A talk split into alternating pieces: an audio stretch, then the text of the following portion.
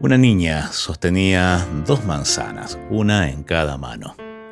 Su mamá entró y cuando la vio le preguntó con una sonrisa, ¿podrías darle a tu mamá una de las dos manzanas? La niña miró a su madre durante unos segundos, luego le dio un mordisco rápido a una manzana y luego a la otra. La madre sintió que la sonrisa en su rostro se congelaba y se esforzó por no revelar su decepción.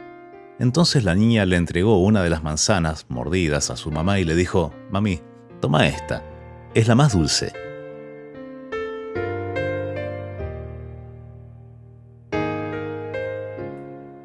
Muchas cosas caracterizan a un niño. Curiosidad, inocencia, creatividad, sinceridad, imaginación, empatía. Cosas que vamos perdiendo a medida que nos volvemos adultos. Quizás no todas, pero varias de ellas, o parte de algunas de ellas.